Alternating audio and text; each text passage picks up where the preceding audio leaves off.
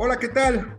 Primer día de clases hoy en la Universidad de las Américas Puebla y eventualmente también va a ser para todos los jovencitos y niños de este hermoso país. Las vacaciones de verano, más en estos tiempos de confinamiento, parece que nunca duran lo suficiente y el momento es estresante cuando vas a regresar a clase y pues ya está aquí presente. Yo me acuerdo cuando empieza la temporada de fútbol americano, porque así de niño me pasaba. Entonces ahora pues padres, directores, profesores y por supuesto los estudiantes nos vamos a estresar con este arranque. Pero en este espacio hoy quiero compartirte algunas apps que van a beneficiar a estudiantes de kinder, primaria, secundaria, preparatoria y universidad todas son gratuitas y si algunas vienen con, con alguna versión gratuita o, o, de muy bajo costo y hay otras que sí las pagas pero te van a servir bastante, créemelo. La primera, My Homework mi tarea en casa en español, My Homework, que es una app que te va a permitir llevar una agenda de las tareas que tengas programadas y además tiene forma intuitiva de poder utilizar. Y en la versión gratis puedes establecer, por ejemplo, recordatorios de fechas de entrega, entre otras funcionalidades. Entonces ya no se te van a olvidar la entrega de tareas, trabajos en equipo o exámenes. Que por cierto, no estudies para el examen, estudia diario lo que ves en clase. Es la mejor forma de aprender en línea. La otra es Quizlet. Todos los recursos eh, de Quizlet están disponibles en muchos idiomas, inclusive tiene herramientas bien útiles para los padres o tutores. Y aunque no es muy útil, por ejemplo, en temas complejos, esta app sí está diseñada, por ejemplo, para estudiar de manera fácil y divertida, lo cual lo hace eh, muy efectiva. Se pueden crear, por ejemplo, materiales de estudio como tarjetas,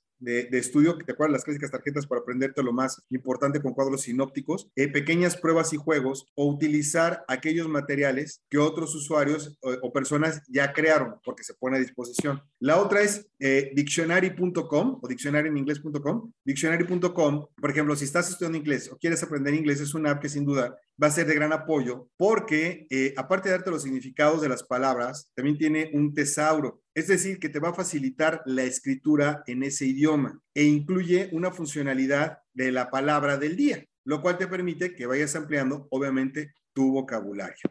La otra es eh, y esta es para todos aquellos que tampoco eh, disfrutan estar eh, ordenando sus biografías, sus ensayos. EasyBib es una herramienta gratuita para realizar citas. Eh, genera de manera automática citas hasta de 56 diferentes fuentes en más de 7000 estilos. Sin duda te va a ahorrar mucho tiempo y se accede en línea a través así de easyb.com. Easy es E A S Y B I B.com. La otra es Evernote.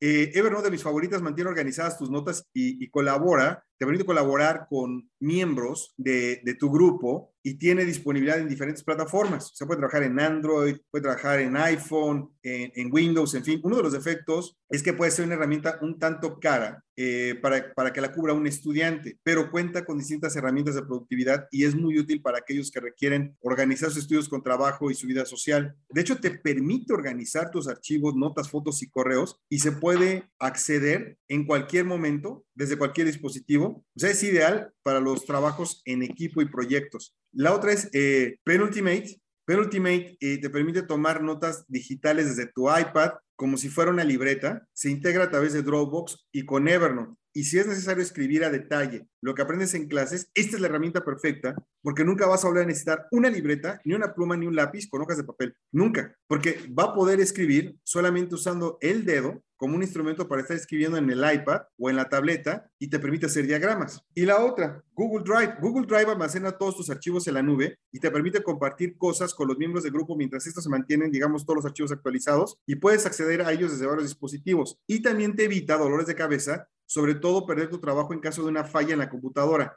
¿Listo para el regreso a clases? Espero que sí. Te voy a poner los títulos nada más de todo esto que vimos en www.soyfernando.com. Nos escuchamos la próxima semana.